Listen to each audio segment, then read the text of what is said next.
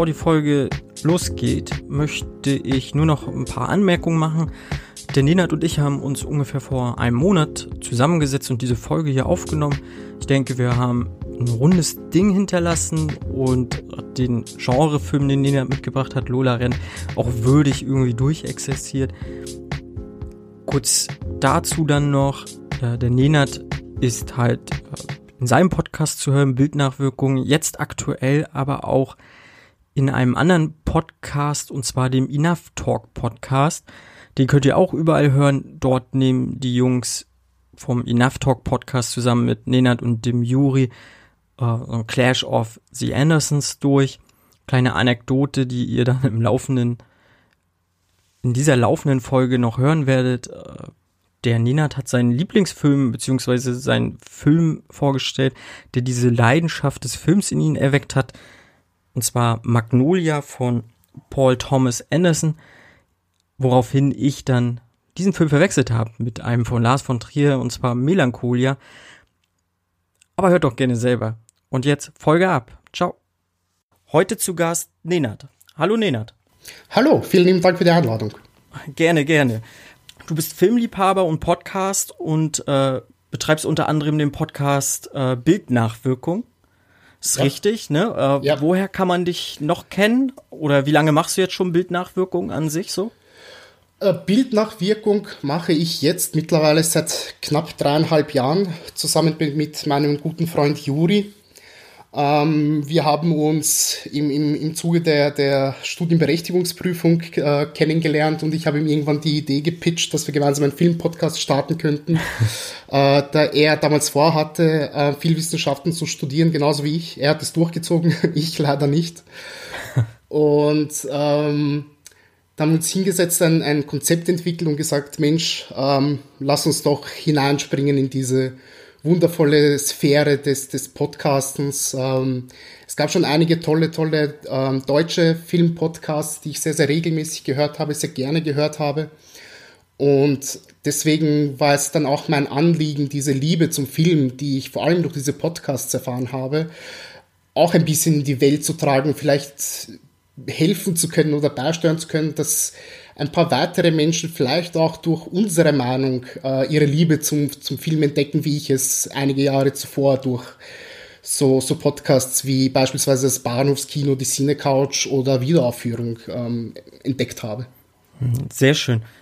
Genau, ähnlich habe ich es ja auch. Äh, ne, umsonst macht man ja, glaube ich, nicht sowas. Äh, und bittet sich ja doch recht viel Zeit manchmal ans Bein, gerade auch in der, in der, Produktion, Leute ranholen, auch die Filme gucken, ist ja auch alles Zeit, äh, Recherchearbeit und ähnliches. Ähm, kann ich schon ganz gut nachvollziehen. Gibt es noch Sachen, woher man dich vielleicht kennen könnte? Eigentlich nicht. Also ähm, ich bin relativ, relativ aktiv auf Twitter, wobei auch in den letzten zwei, drei Monaten eher weniger. Ähm, und dann vielleicht noch äh, Letterboxd. Ähm, bei Letterboxd bin ich auch sehr, sehr umtriebig und schreibe zu allen Filmen, die ich dort gesehen habe, ein paar kurze Reviews und, und, und Meinungen. Ähm, aber abseits dessen kann man mich eigentlich so gut wie nirgendwo hören oder sehen. Abseits natürlich von, wie gesagt, ein paar befreundeten Podcasts, äh, wo, ich, wo ich dann schon zu Gast war und meinen Senf zu äh, Film XY ähm, dazu geben konnte. Okay, äh, ich sag mal, wie die Hörerinnen und Hörer schon mitgekriegt haben, bist du halt durch und durch Filmliebhaber. Ähm, was war denn so der Anlass, sich intensiver mit dem Thema Film zu beschäftigen? Gibt es da direkt einen Film, der der das gemacht hat oder ähm, irgendein prägendes Ereignis? Puh, ähm, es gibt einige tatsächlich. Ähm, in sehr, sehr jungen Jahren, also als ich gerade in die Pubertät gekommen bin, war vor allem mein älterer Cousin mein erster Stein des Anstoßes, der äh, sehr, sehr großer Filmliebhaber selber ist und gefühlt jeden zweiten Tag in die Videothek gegangen ist. Und wir haben uns in dieser Zeit auch sehr, sehr viele Filme gemeinsam angesehen. Und ich habe mir ein Beispiel daran genommen und, und äh, wollte auch immer mehr und mehr und mehr haben. Und als ich dann 18 geworden bin, äh, literally das erste, was ich gemacht habe nach meinem 18. Geburtstag ist, ich bin zur nächsten Videothek gegangen, habe mir, hab mir eine Mitgliedschaft geben lassen und habe mir eine Karte genommen und mir direkt zwei Filme ausgeliehen. Mhm. Und ähm, der erste Film, wo ich dann wirklich für mich entdeckt habe, okay, wow, dieses Medium ist viel mehr als unter Anführungszeichen nur ein Unterhaltungsmedium, sondern ähm, bietet auch viel, viel mehr, vor allem im Bereich der Analyse, ähm, war dann Magnolia von Paul Thomas Anderson bis zum heutigen Tag. Also wenn man mir eine, eine Knarre an den Kopf hält und sagt, such dir einen Lieblingsfilm aus, dann wäre es eben Magnolia, weil der mich in diese, diese wundervolle Welt der Cinephilie hineingeführt hat. Und ähm, das dürfte gewesen sein 2012, 2013, da um den mhm. Dreh. Und zur selben Zeit habe ich wie, ich, wie ich schon am Anfang gesagt habe, eben ein paar deutschsprachige Filmpodcasts für, für mich entdeckt und habe eben auch ähm, deren Analysen ge, gelauscht und, und bin da immer tiefer und tiefer in, in tiefer in die Materie hineingedrungen. Und äh, irgendwann bis zu dem Punkt, dass ich gesagt habe, okay, ich möchte selbiges machen. Und ich möchte auch meine Meinung und, und äh, meine Sicht der Dinge der, der Welt offenbaren. Okay. Ich muss ja gestehen, Magnolia habe ich bis jetzt noch nicht geguckt. Ähm, Schande. Da habe ich, äh, ja, ja, ich glaube, da gibt es noch so viele Filme, die, die man so auf seinem Pile of Shame irgendwie hat, ne? Ist der mit Kirsten Dunst in der Hauptrolle, ja, ne? Nein. Nein, nein ähm, dann verwechsel ich den gerade. Nein, nein, Mag ähm. Magnolia ist ein sehr, sehr großes Ensemble-Piece, wo gefühlt äh, halb Hollywood mitspielt. Also okay. Tom Cruise, Julian Moore, William H. Macy spielt mit. Wer noch? Luis Guzman hat eine sehr, sehr kleine Nebenrolle. Uh, Philip Baker Hall, ähm, Philip Seymour Hoffman spielt damit, Jason Robards. Also sehr, sehr viele bekannte okay. Namen, die man irgendwo mal schon so, so, so muss, mitkriegen konnte.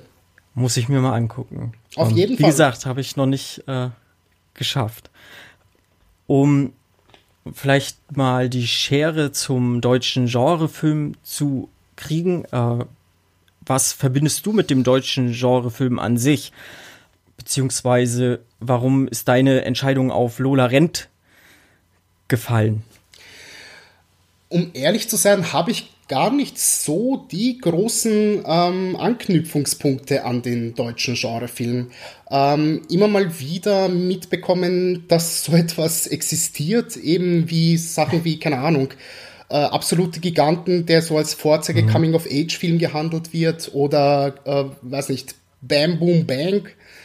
Ähm, oder eben auch Lola Rent. Und ähm, als du mir die Anfrage geschickt hast via Twitter, ob ich hier mitmachen möchte, habe ich gesagt, okay, ja, weil ich, und ich möchte über Lola Rent sprechen. Ähm, ich muss ehrlich sagen, ich habe Lola Rent vor dieser Aufzeichnung nicht gesehen. Also, beziehungsweise jetzt natürlich schon, weil wir darüber reden, aber ähm, nicht, nicht, nicht bevor du mich angeschrieben hast. Und der ist schon seit langen, langen, langen Jahren bei mir auf, auf dem Pile of Shame und das war eine hervorragende Ausrede, jetzt hier diese Ausnahme, dass ich den mal da, darunter streichen kann. Und ähm, als Lola Rent herausgekommen ist. Das war 98, war ich gerade mal sechs Jahre alt und habe damals aber schon durchaus mitbekommen, okay, das ist ein Film, über den wird gesprochen. Ja?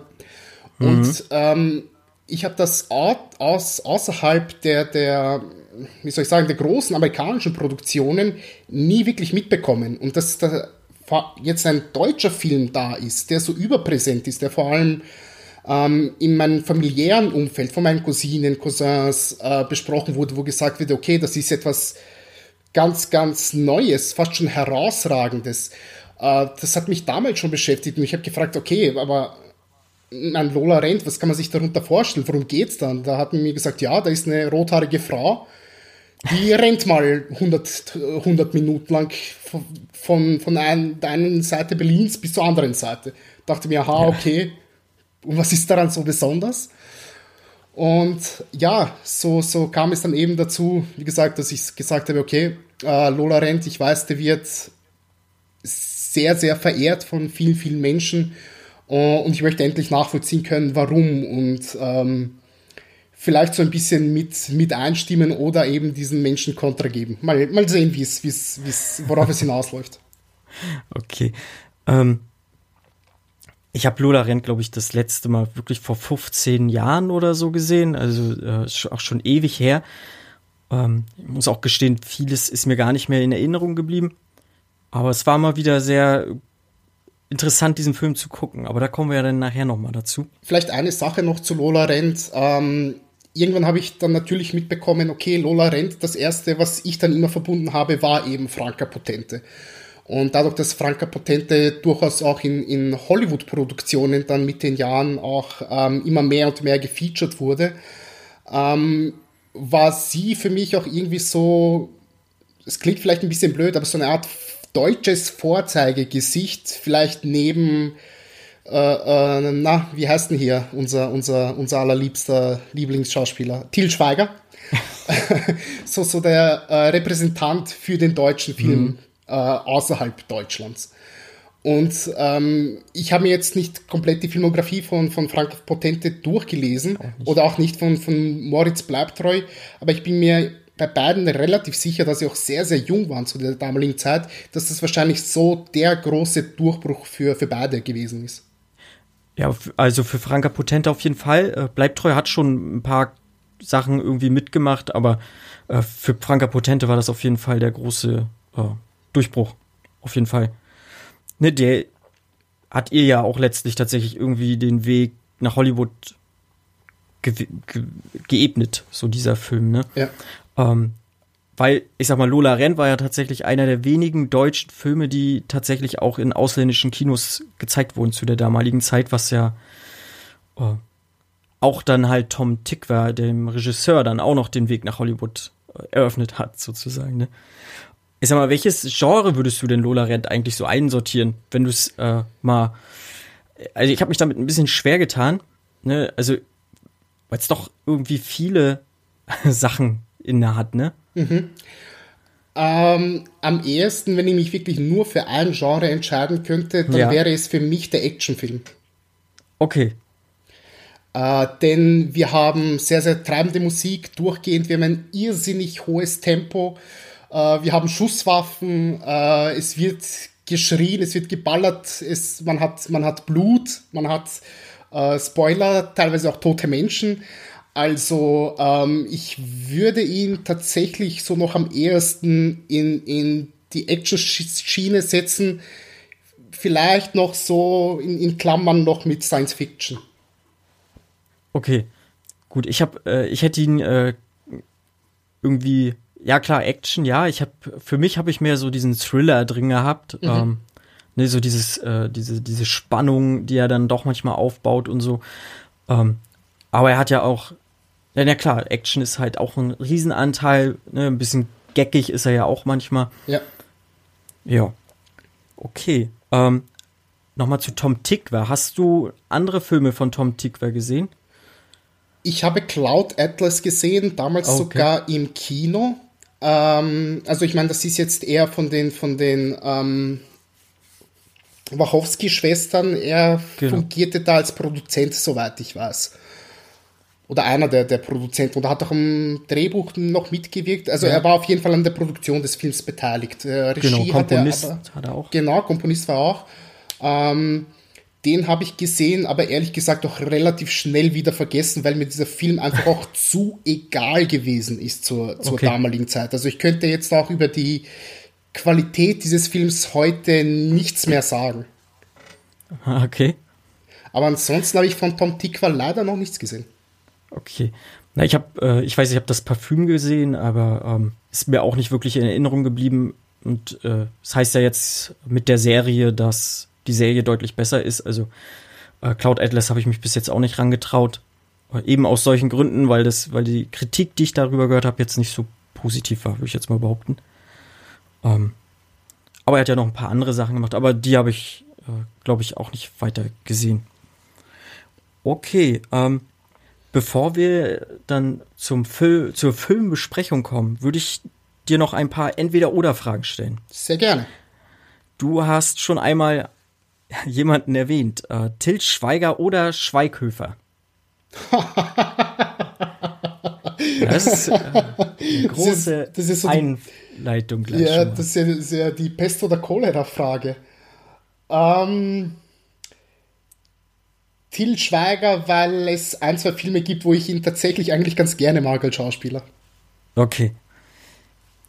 Sehr gut. Bier oder Wein?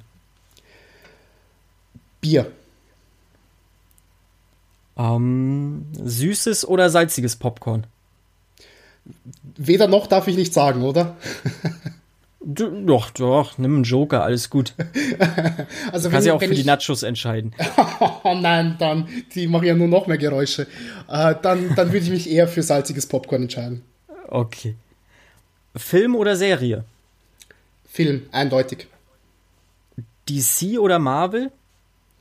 Ähm, DC, da sie meiner Meinung nach die interessanteren Franchises und Figuren haben, aber die schlechter produzierten Filme. okay. Ähm, Netflix oder Amazon Prime Video? Vom Inhalt her Amazon Prime, von der reinen Bedienbarkeit aber Netflix. Okay. Friends oder How I Met Your Mother? Eindeutig Friends. Okay. Ich habe mitgekriegt, du bist Basketball-Fan. Ähm, ja. Jetzt, wo diese Doku draußen ist, äh, Michael Jordan oder Rodman?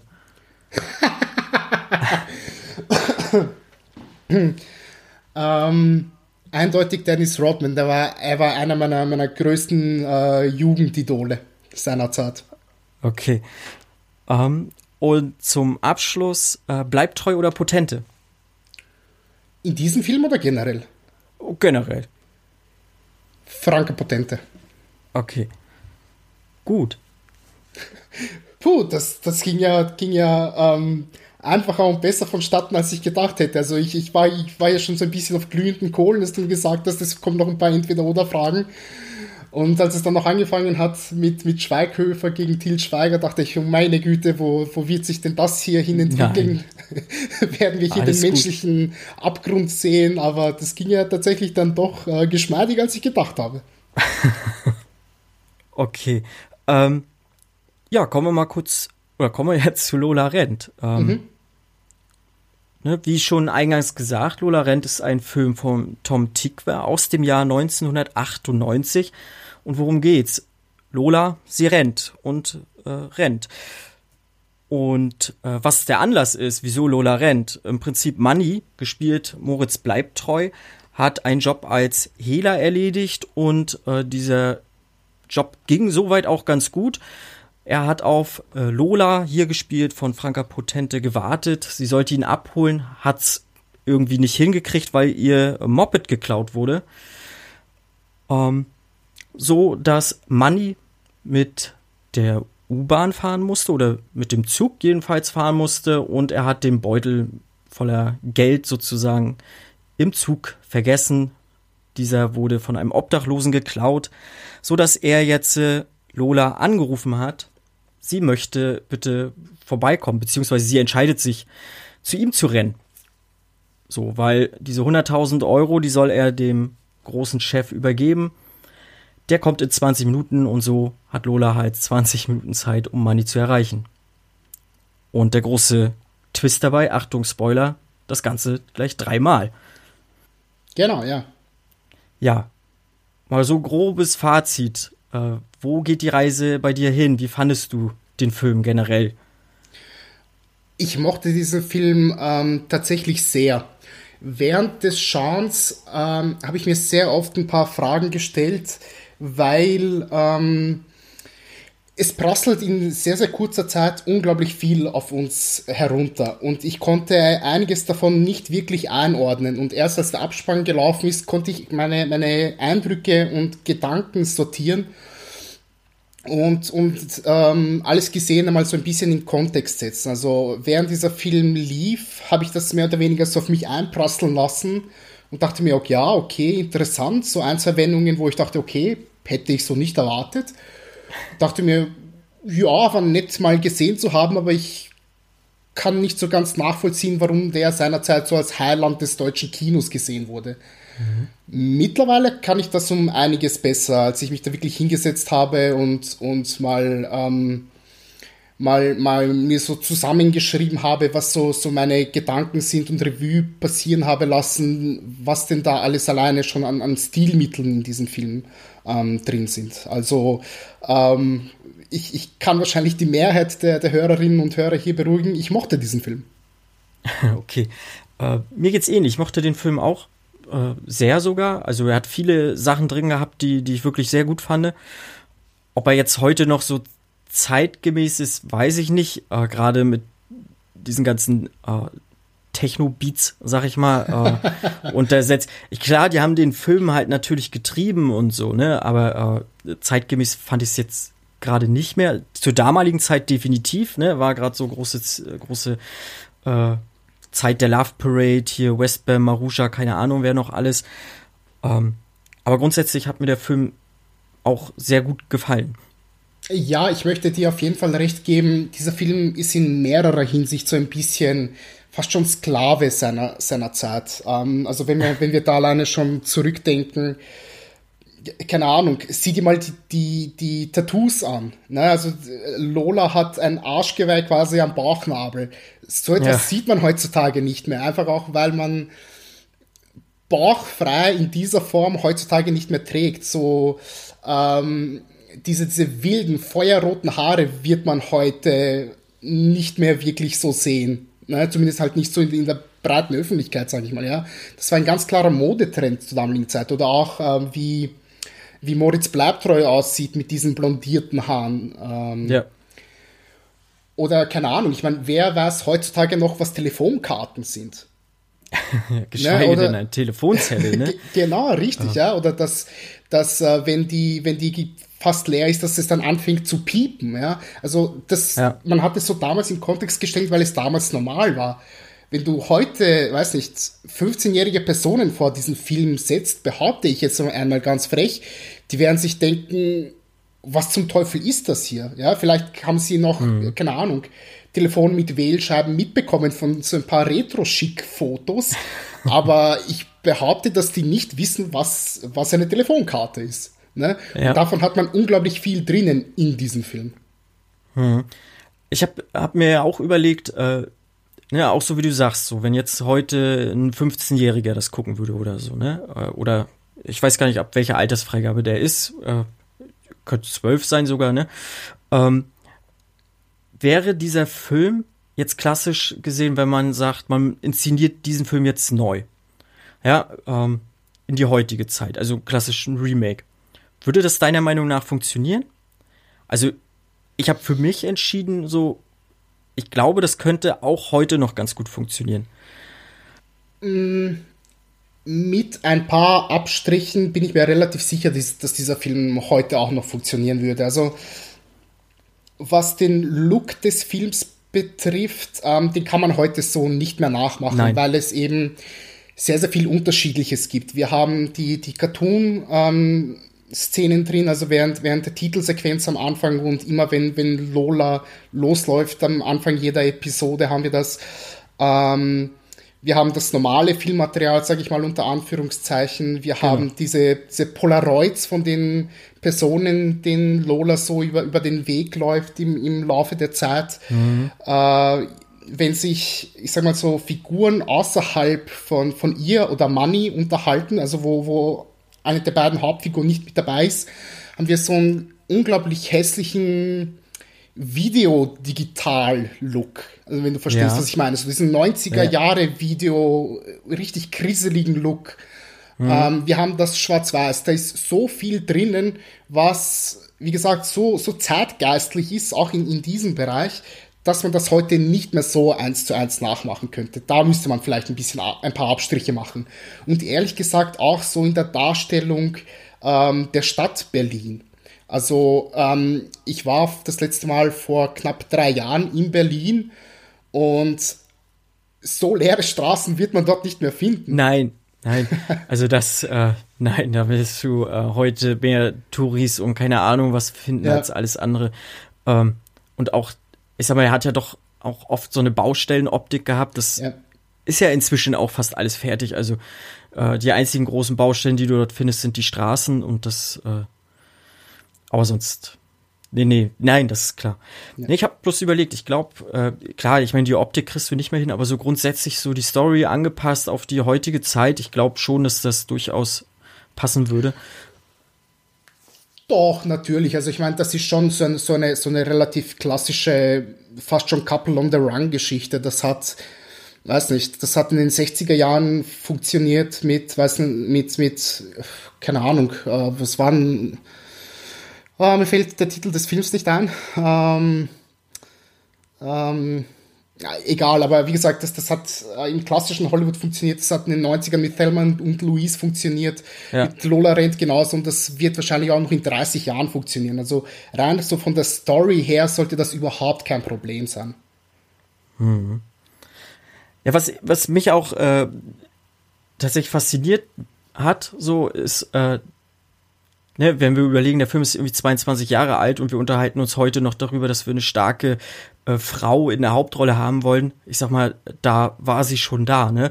Mhm. Ähm, und ne, jetzt, wenn man so überlegt, wenn man das mal wirklich sagt, so Lola ist äh, eine Superheldin mal so, weil sie hat ja kann man sich vielleicht auch drüber streiten, ob sie Superkräfte in dem Sinne hat oder nicht. Auf jeden Fall kann sie sehr laut schreien und ähm, eine Kugel auf die schwarze 20 rollen lassen und äh, gefühlt ja auch irgendwie die Zeit mit der Zeit herum experimentieren. Ich sag mal, 22 Jahre später haben wir gerade mal eine Wonder Woman gehabt und äh, eine Captain Marvel irgendwie. Äh, wie siehst du das? Äh, würdest du das schon so sehen, dass sie äh, jetzt nicht eine klassische Superheldin ist, aber also ich meine klar, wir brauchen uns nicht darüber streiten, dass es eine starke Frau ist, so in einem Film, die den Film auch trägt, aber wie soll ich das? Dass Tom Tick war da vielleicht sogar der Zeit ein bisschen vielleicht voraus war. Ähm, mhm. Und auch gegen den Mainstream halt gespielt hat, so, ne? Ja, ja, auf jeden Fall. Also diese, dieses Argument kann man, auf, kann man bringen und das würde ich auch so unterschreiben. Man kann selbst das Argument bringen, wie, wie du es vorhin angesprochen hast, dass Lola vielleicht tatsächlich so eine Art Superheldin ist. Denn sie hat Superkräfte, wenn man so möchte. Dass sie eben ja. sehr, sehr laut schreit und mit diesem Schrei auch, auch Glas zerspringen lassen kann, dass sie ähm, die Menschen in ihrer Umgebung beeinflussen kann, ähm, was man dann auch sieht, eben wie gesagt, durch die, durch die Polaroids, die immer mal wieder äh, ein, eingespielt werden in den einzelnen Episoden, dass hm. je nachdem, ähm, wie Lola ihnen begegnet, zu welchem zeitlichen Abschnitt sie ihnen begegnet, äh, das auch ein bisschen ihr Schicksal mitbestimmt.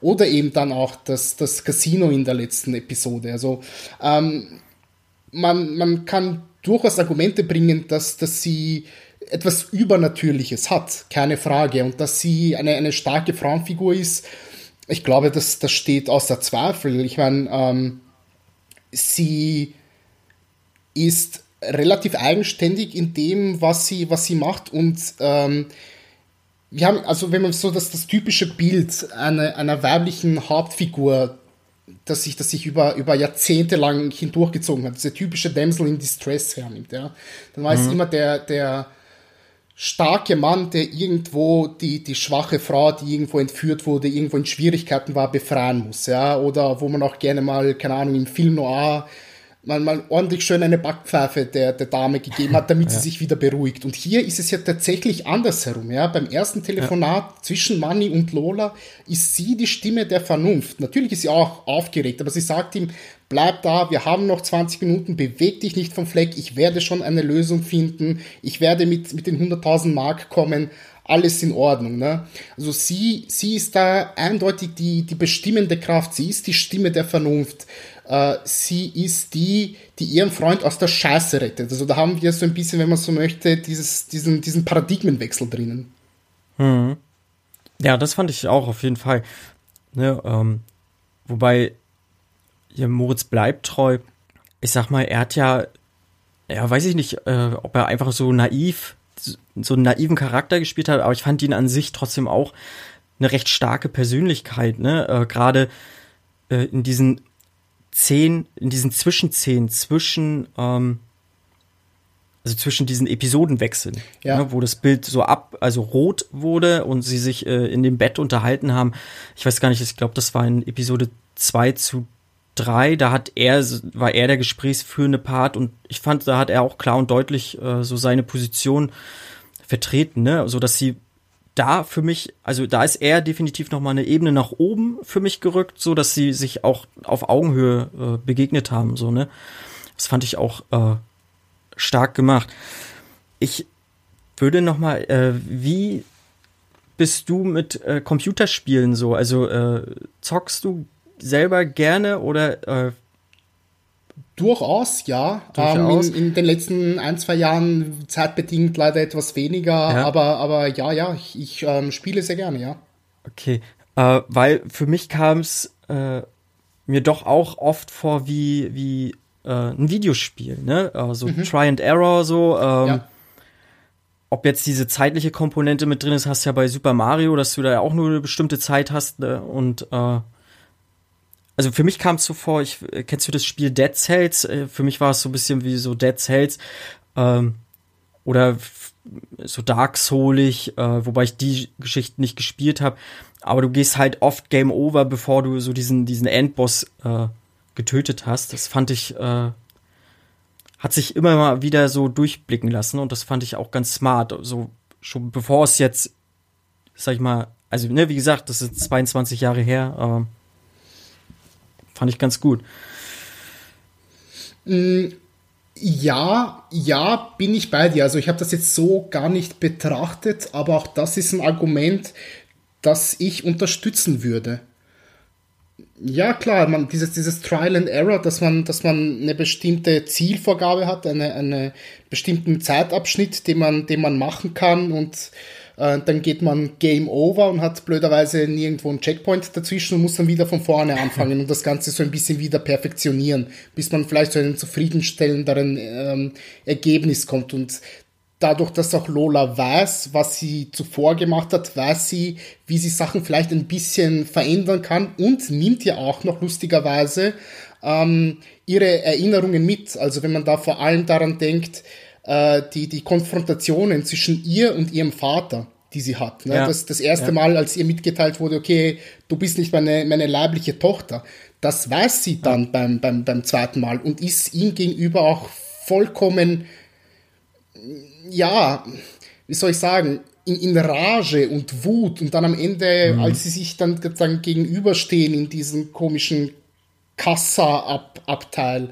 ähm, dass sie, dass sie ihn mit so einem finsteren Blick ansieht und weiß, okay, mir ist schon klar, du wirst mich und meine Mutter verlassen, aber ey, das ist mir jetzt scheißegal. Also, ähm, das, das, das ist auch so etwas, was, was mit hineinspielt in diese, in diese Denke, okay, ähm, ich kenne das Level unter Anführungszeichen schon und versuche jetzt eben meine Kenntnis des Levels und vielleicht auch meine Kenntnis der Gegner, wenn man, wenn man so möchte, ähm, mit einfließen zu lassen, um mein, meine, meinen Bewegungsablauf und meine Eingaben so gut wie möglich zu perfektionieren. Hm. Für mich wurde es äh, äh, halt auf jeden Fall deutlich, dass sie immer irgendwas mitnimmt, äh, gerade mit dieser Waffe. Ne? In der ersten ja. Episode wusste sie ja noch nicht mal, wie, sag ich mal, wie man die Waffe entsichert. Äh, und in der ja genau, in der zweiten war es ja gleich ein Klick und die Waffe war entsichert. Und da hat man dann auch so gemerkt, okay, ja, sie scheint ja doch immer mal irgendwie was mitzunehmen, vielleicht nicht alles, aber äh, auf jeden Fall immer ein paar Sachen. Ähm, und der Sicherheitsmann, der hat ja dann auch öfter mal was durchblicken lassen, so als wenn er auch äh, was mitnimmt, ne? Was, was ja doch auch manchmal stutzig gemacht hat. Mhm. Ja. Ich habe nur noch mal jetzt auch in der Recherche, sag ich mal, gelesen, dass der Film zwei große Vorbilder an sich hatte. Ähm, einmal der Zufall möglicherweise von Christoph Kieslowski, äh, ein polnischer Film aus den 80ern, und von Akira Kuro Kurosawa äh, Rashomon. Mhm. Hast du die beiden Filme vielleicht gesehen? Also ich habe sie nicht gesehen, das muss ich dazu sagen. Ähm, oder einen der Filme gesehen, dass du sagen könntest, ja, oder kann man irgendwas äh, draus ziehen oder erkennen? Äh, Rashomon habe ich gesehen und man könnte durchaus argumentieren, dass da von der Erzählstruktur ein bisschen was drin ist. Äh, den hm. Film von Kislowski leider nicht. Von Kislowski habe ich leider nur Possession gesehen. Ähm, okay. Also bei Kurosawa, was man drin sieht bei, bei Rashomon, ist nur mal ganz, ganz, ganz kurz heruntergebrochen äh, die Essenz des Ganzen. Ähm, da gibt es einen, einen Strafprozess, der, der gemacht wird ähm, wegen einer äh, Vergewaltigung. Und ähm, jede Partei die dort auftaucht, ich glaube, es sind vier Parteien insgesamt, erzählt eine andere Geschichte, wie es, wie es zu dieser Vergewaltigung kam und wie hm. diese vonstatten gegangen ist. Und jede Partei beschuldigt sich selber quasi als die, als diejenige, die den Fehler gemacht hat, wenn man so möchte, als, als die Schuldige, die zu, zu dieser Vergewaltigung geführt hat. Also, ähm, man bekommt auf jeden Fall neue Blickwinkel jedes Mal auf dieselbe Grundthematik, auf dieselbe Grundstory, die vielleicht in 15 Minuten erzählt worden wäre. Von dem her könnte man sagen, ja, rein strukturell hat Lola Rent etwas davon, aber mehr jetzt eigentlich auch nicht. Zumindest okay. würde mir jetzt auf die Stelle nichts einfallen. Hm. Okay. Ähm, was mir dann ähm, aber noch aufgefallen ist, dass äh, tatsächlich ja auch viele andere Serien oder Filme ja inzwischen auch Lola Rent zitieren. Ne? Ja. Ähm, mir ist äh, prägnant. Äh, ich weiß ja, ich habe früher viel Buffy geguckt. Da war äh, schon damals für mich so diese klare äh, eine eine Folge, eine klare Referenz. Und Simpsons habe ich genauso geguckt. Da habe ich auch was gefunden. Ähm, und ich finde mal, dass dass äh, jetzt ein deutscher Film, so wie Lola rennt, äh, tatsächlich Einzug hält in doch, gerade in die Simpsons, ist ja doch schon sehr bemerkenswert, meiner Meinung nach. Ja. Ähm, ja, Buffy kann man sich drüber streiten. Ich mochte es damals, äh, auch wenn es heute wahrscheinlich ganz schöner Trash ist oder weiß ich nicht. Ähm, aber auch das war damals doch schon recht untypisch. Ne? Ja, klar, und selbst Jahre danach hat man das noch. Also, ich würde da ganz besonders an 24 zum Beispiel denken, wo ja immer dieser, dieser Zeitfaktor sehr, sehr wichtig ist. Mhm und wo wir auch immer wieder so Schnitte haben auf, auf die Uhrzeit. Und das haben wir bei Lola Rent ja auch andauernd. Jedes Mal, wenn Moritz Bleibtreu auf die Uhr blickt, äh, dort auf der, auf der Straßenkreuzung. Äh, wir haben das zumindest in den ersten beiden Episoden, als, als Lola gerade um die Ecke kommt zu ihm und wir quasi ein Multiscreen haben. Links ist Money, rechts mhm. ist Lola und unten haben wir dann den, die, die, die Zeit, die dann, die dann voranschreitet, der, der Sekundenzeiger, der sich quasi dann zu, zu 12 Uhr begibt. Ähm, das ist etwas, was wir tatsächlich schon ein paar Mal zitiert gesehen haben. Wie gesagt, das erste, was mir da immer einfällt, wäre 24. Hm. Ob bewusst oder unbewusst, sei mal so dahingestellt. ähm, und ich habe auch sehr, sehr oft an, an ähm, High Noon denken müssen, also 12 Uhr mittags mit Clint Eastwood, dass vielleicht das auch so ein bisschen ein, ein ähm, wie soll ich sagen, äh, äh, ein, ein Vorbild war für Tom Tikwa. Denn mhm. äh, ich sehe doch sehr, sehr viel Western darin, dass eben um 12 Uhr ist hier Punkt, ja, und äh, die, die Straße ist leer um 12 Uhr. Es, es gibt dort nichts zu sehen. Es hätte irgendwie nur noch gefehlt, dass äh, weiß ich nicht, wie heißen diese, diese komischen Grasbüschel-Dinger, dass die so quer durch so, das Bild ja, ja. Dann, dann laufen, während, während äh, Lola und Manny auf der Kreuzung sind. Mhm. Ähm, wir haben die, die, die Feuergefechte drinnen äh, zwischen, zwischen der Polizei und den beiden. Ähm, ich ich habe da, wie gesagt, schon so ein paar äh, ja, Westernzüge herausgespürt aus diesem Film. Ja, jetzt wo du es sagst, klar, mit der Uhr, das dürfte wahrscheinlich so die größte Referenz an, an den alten Western sein. Ja, ja. Ich fand auch, äh, in doch einigen Szenen hat er, hat er auch viel Humor gehabt. Ich musste äh, tatsächlich recht laut loslachen, ähm, als sie mit dem äh, Beutel, in der zweiten Episode, als sie mit dem Beutel Geld aus der Bank kam, die Polizei aufgereiht äh, stand und sie sozusagen, ja, nun, nun geh mal weg da, geh mal weg da. Wir warten eigentlich auf den Bankräuber, so, ne? Das fand ich, äh, da musste ich echt laut loslassen, lachen. Aber ja. Gut. Ja. Hast du sonst noch was zum Film, was du unbedingt noch loswerden musst? Ja, habe ich, habe ich. Ähm, da bin ich sehr interessant, was, was du dazu sagst. Ähm, dieser, dieser Film, mh, hm, ich habe da primär so zwei Farben in diesem Film gesehen, nämlich ähm, Rot und Grün. Und das sind zwei eindeutige Signalfarben. Wenn man so denkt an eine Ampel, Rot heißt Stopp, Grün heißt Los. Und in dem Fall nicht nur Los, sondern Vollgas los. Ja? Es gibt nichts Gelbes dazwischen. Es gibt keine, keine, wie soll ich sagen, keine, keine Balance dazwischen, sondern wir gehen drauf los und machen und schauen, was passiert. Und wenn mal ein Autounfall ist, dann ja, bleiben wir stehen und dann, dann können wir einfach nicht weiter. Aber wir haben das sehr, sehr stark ähm, in dem Kontrast in der Figur Lola selber mit ihren feuerroten Haaren, mit ihrem Top, das so leicht grünlich ist, mit ihren Hosen, die mhm. sehr, sehr stark grün sind. Ähm, wir haben immer mal wieder Ampeln eingeblendet, wenn man, wenn du vielleicht daran, daran zurückdenkst, an, an einzelnen ja, ja. Kreuzungen. Ähm, also diese, diese Extreme da drin, die man, die man spürt, fand ich sehr, sehr beachtenswert. Ähm, das ist schon, schon, schon so ein leicht subtiler Hinweis, denke ich, den Tom Dick was so ein bisschen eingeworfen hat, den man leicht übersehen könnte, vielleicht sogar. Aber wenn man, wenn man das so im Hinterkopf hat, und ich glaube, wenn ich, wenn ich mir das nächste Mal den Film ansehe und das so im Hinterkopf habe, denke ich auch, dass ich vielleicht sogar noch mehr Gefallen daran finden kann, weil ich so das Gefühl habe, in diesem Film gibt es so unglaublich viel drinnen, was irgendwo in vielleicht einer, einer, einen Bruchteil einer Sekunde hinein verwurstet wurde, was ich so gar nicht mitbekommen habe jetzt beim ersten Mal. Und ähm, ich mhm. liebe es, wenn ich mir Filme zum zweiten, dritten und fünfzigsten Mal ansehe und immer wieder neue Referenzen und neue Ideen da drin ähm, ausmachen kann. Und Lola Rent bin ich mir relativ sicher, ist so ein Film, der, der, das, der das machen kann. Und ähm, das ist super. Das ist richtig, richtig super. Siehst du das ähnlich?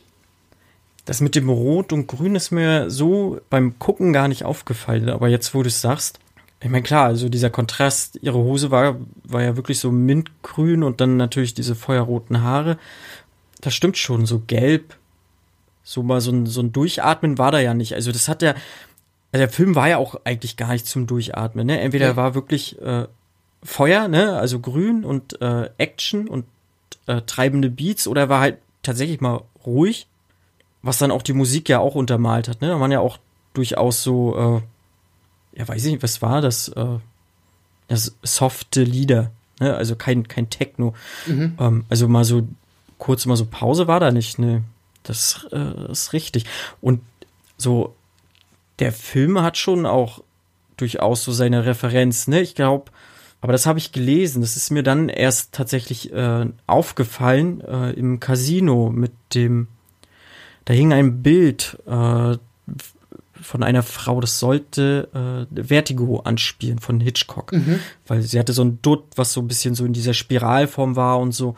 Und ich glaube, so wie du sagst, wenn man das äh, noch ein zweites und vielleicht ein drittes Mal sieht, so dann glaube ich, findet man deutlich mehr Sachen noch, was Tickwer da versteckt hat, so, ne? Äh, wahrscheinlich bewusst so, weil er halt einfach auch Filmfan ist und seinen, seinen Idolen da irgendwie Tribut zollen wollte, ne? Nein, auf jeden Fall, finde ich, äh, finde ich stark. Ähm, ich schaue gerade in, in meine Notizen, ob es noch etwas gibt, was ich, was ich sagen möchte. Hm. Genau, was ich auch noch auf jeden Fall herausheben will, ist eben, wie zum einen, wie du gesagt hast, ähm, immer diese diese Überblenden zwischen den einzelnen Episoden. Ähm, das erste Mal ist ja, ist ja Lola die, die stirbt äh, und dann die Hauptrednerin ist, wenn man, wenn man so möchte. Mhm. Das zweite Mal ist es Money. Und ähm, visuell ist das meiner Meinung nach wunder wunderschön gemacht, wie die beiden ja. im, im Bett liegen, von, von der Seite rot beleuchtet. Und ähm, dass sie sich auch immer ja, essentielle, lebenswichtige Fragen stellen, beziehungsweise ihrem Partner diese, diese Fragen stellen und jedes Mal, wenn sie eine Antwort bekommen, drehen sie sich immer leicht um 90 Grad. Ähm, und auch, dass sie nur von einer Seite beleuchtet sind, mhm. ist auch immer eine, eine Seite des Gesichts mindestens im Schatten. Ähm, mhm. Was so ein, ein imposantes Bild wiedergibt, was dir so über, über das visuelle Erzählen ähm, rübergebracht wird, ist unglaublich, ja, mit, mit wahrscheinlich relativ einfachen Mitteln sogar schon, ja. Mhm.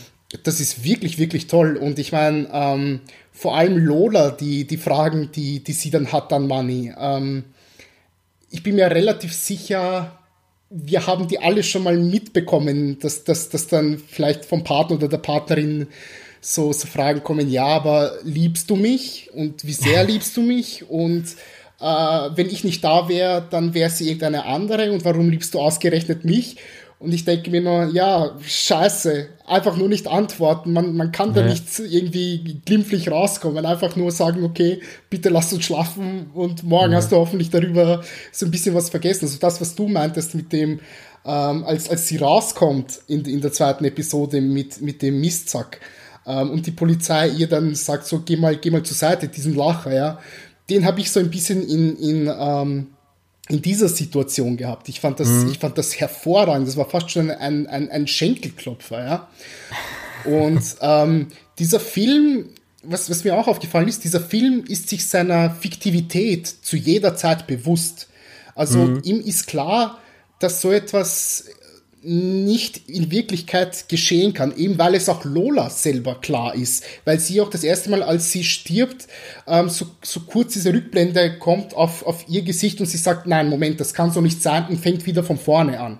Und das haben wir ähm, immer und immer und immer wieder drinnen. Eben auch mit den, mit den verschiedenen Stilmitteln, mit dem Cartoon und so weiter und so fort. Das ist wirklich, wirklich beachtlich, meiner Meinung nach. Mhm dass sich da auch nicht ja. allzu sehr ernst genommen wird, wenn man das denn so sehen möchte. Hm. Nee, das stimmt. Das ist richtig. Und das Zweite, was ich noch sagen wollte, ja, äh, tut mir leid, ganz kurz. Ähm, ich habe die verschiedenen stilistischen Mittel ähm, schon, schon besprochen.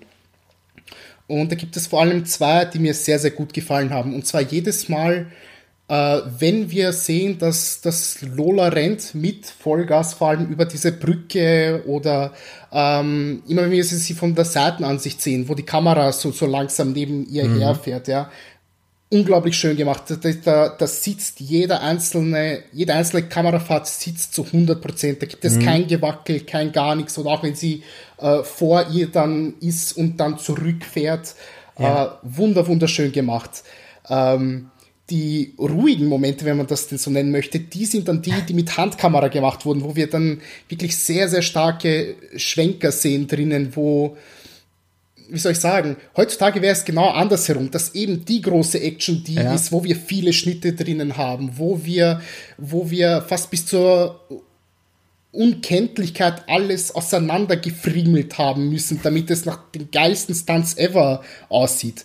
Das benötigt dieser Film hier überhaupt nicht. Hier ist es eher genau im Gegenteil, dass diese emotionalen Momente, wenn Sachen ausgesprochen werden, die sind, die die Figuren berühren und dass man das dann mhm. eben auch sieht in, äh, in, in der Bildsprache. Auch das wiederum hervorragend, meiner Meinung nach. Mhm.